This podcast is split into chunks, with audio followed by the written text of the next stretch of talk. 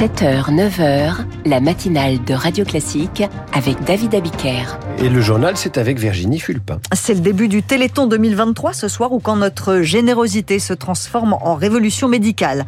Enquêtée pour témoigner, la police israélienne et des ONG recueillent les récits glaçants de victimes de crimes sexuels du Hamas.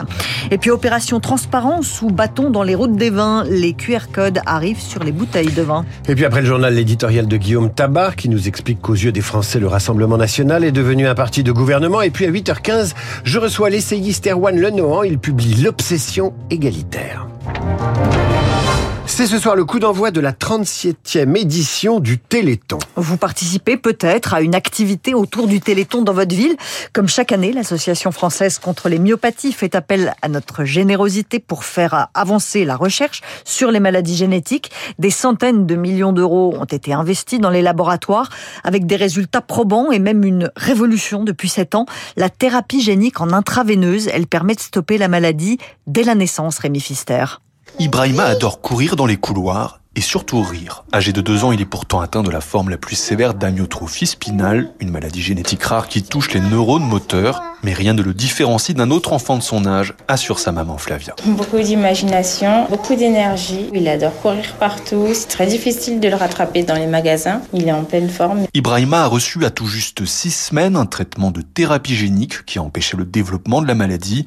Une prise en charge extrêmement précoce car Flavia soupçonnait être porteuse du gène, sa nièce est atteinte de la même pathologie. Elle est en fauteuil électrique motorisé. Ça aurait pu exactement être la même chose. Comme euh, moi et mon conjoint, euh, c'est environ une personne sur 40 qui a ce gène en soi. Euh, il y a 20 ans, j'aurais pas imaginé ce miracle. Serge Braun, directeur scientifique de la FM Téléthon. Puisque 95% des enfants vont décéder avant l'âge de 2 ans. Et la thérapie génique, ça change complètement la donne de la maladie puisque c'est des enfants, pour peu qu'on les traite très tôt, vont avoir un développement, pour ainsi dire, normal et vivre leur vie. Alors le recul qu'on a aujourd'hui, c'est 7 ans. Ibrahima, il a un développement tout à fait normal. Seulement 3000 bébés comme Ibrahima sont traités par thérapie génique dans le monde, une centaine en France.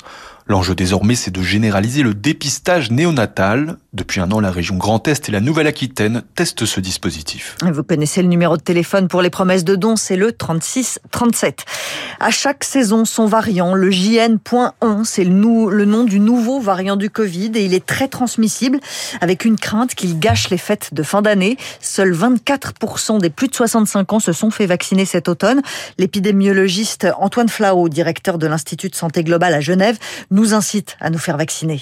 Si vous êtes une personne très fragile, il faut absolument se faire vacciner pour être protégé. L'une des conséquences directes de cette très haute transmissibilité, c'est que c'est presque toute la population qui est à risque de faire ce Covid JN.1. 90%, 100% de la population en un hiver. Pour la plupart des gens, ce ne seront pas des Covid très graves. Ça les mettra au tapis, hein, vraiment dans leur lit pendant 2-3 jours. Mais on sait que malgré tout, dans 5-10% des cas, il peut y avoir des Covid longs, des formes persistantes qui peuvent être assez invalidantes pendant quelques mois. Des visites médicales régulières pour garder son permis de conduire. L'Europe envisage de faire passer un certificat d'aptitude tous les 15 ans et tous les 5 ans pour les conducteurs de plus de 70 ans. Ce texte sera examiné par le Parlement européen en début d'année 2024. Le Conseil de sécurité de l'ONU doit se prononcer aujourd'hui sur un appel au cessez-le-feu immédiat à Gaza. Et un vote à l'issue incertaine. Le texte demande également la libération de tous les otages détenus par le Hamas. Les membres du Hamas qui ont commis des viols et des agressions sexuelles le 7 octobre lors de leurs attaques contre Israël et après contre des otages retenus à Gaza. La police israélienne a déjà recueilli plus de 1500 témoignages glaçants sur ces crimes sexuels. En France, l'ONG We Are Not Weapons of War, nous ne sommes pas des armes de guerre, participe à l'enquête pour traduire en justice les auteurs de ces crimes. Baptiste Coulon. Trois jours après l'attaque du Hamas, l'ONG entame son investigation. Les premières découvertes sont macabres, raconte sa fondatrice Céline Bardet qui revient d'Israël. On a des photos de femmes souvent mortes dénudées, des mutilations génitales et on a même des mutilations génitales à l'encontre des hommes. Celles et ceux qui ont survécu racontent. On a créé un outil digital qui s'appelle Backup, déployé partout dans le monde et qui permet aux victimes, par exemple, d'enregistrer leurs témoignages. Mais recueillir la parole des victimes est souvent très compliqué, détaille Céline Bardet. Les obstacles, c'est la honte, le choc et le trauma des victimes quand elles sont survivantes et donc le temps dont elles ont besoin pour en parler. En plus, la plupart des victimes qui auraient subi des violences sexuelles sont mortes. Quelle est l'ampleur de ces crimes? Des ordres ont-ils été passés? Pour cette juriste internationale, il reste encore beaucoup de zones d'ombre. Si ça n'a pas été ordonné, en tout cas, euh, ça a été encouragé et laissé faire ce jour-là. Pour le savoir, d'autres États en plus d'Israël pourraient lancer leurs propres investigations au nom de la compétence universelle. Pour un cas franco-israélien, le parquet national antiterroriste peut être saisi des exactions qui ont été commises à l'encontre de ces victimes parce qu'elles sont françaises. Certains auteurs seront probablement morts, mais on sera capable de documenter solidement ces crimes dans les prochains mois, assure la juriste, et connaître enfin ce qu'il s'est passé ce 7 octobre et les jours suivants. Il y aura bien un hommage aux victimes françaises du Hamas. 40 de nos compatriotes ont été tués le 7 octobre en Israël. Emmanuel Macron donnera la date de cet hommage dans quelques semaines. Le président de la République a-t-il respecté les principes de la laïcité? Hier, il recevait des représentants des institutions juives du monde entier et le grand rabbin de France, Haïm Corsia, a allumé une bougie pour célébrer le début de la fête de Hanouka. Les oppositions s'offusquent, l'Élysée n'est pas un lieu de culte. Le tribunal pour enfants rend sa décision aujourd'hui pour les six anciens collégiens jugés pour leur rôle dans l'assassinat de Samuel Paty. Les adolescents en cours deux ans et demi de prison.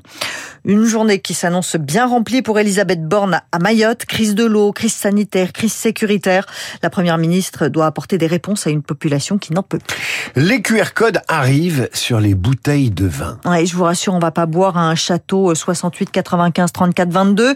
Ces QR codes, c'est pour connaître la valeur nutritionnelle, pour savoir quels additifs ou conservateurs composent le vin. Les réactions sont mitigées. Certains y voient une nécessaire opération transparence, d'autres un coup dur supplémentaire pour un secteur déjà à la peine. Eric Koch.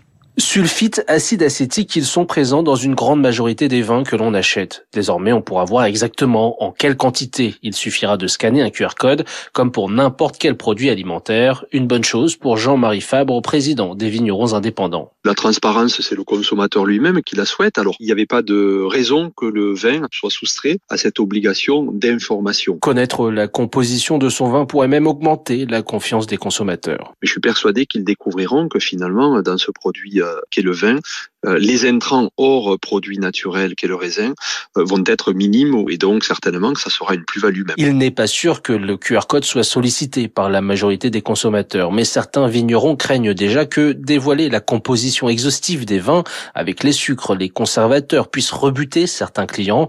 Jean-Marie Cardeba, économiste du vin à l'université de Bordeaux. On est quand même dans cette idée qu'il faut consommer moins et que tout est bon en termes réglementaires pour essayer d'amener le consommateur à consommer moins. Donc ça pèse. Chaque action finit par euh, diminuer la consommation. Et on voit bien dans les chiffres que cette consommation, depuis quelques années, elle baisse. En 10 ans, les ventes de vin ont chuté de plus de 30% en France. Et jusqu'à 9h à consommer sans modération, c'est David Abiker sur Radio Classique. Ah ben vous êtes gentil. euh, N'est-ce pas? Vous aurez le droit d'utiliser votre téléphone pour euh, euh, ouvrir les QR codes des, bouteilles de vin euh, ce week-end. Je vous souhaite un excellent week-end, Virginie. Dans un instant, l'éditorial de Guillaume Tabar qui nous explique qu'aux yeux des Français, le Rassemblement national est devenu un parti de gouvernement. Et puis à 8h15, je reçois l'essayiste Erwan Lenoir. Il publie L'obsession égalitaire. Radio Classique 8h.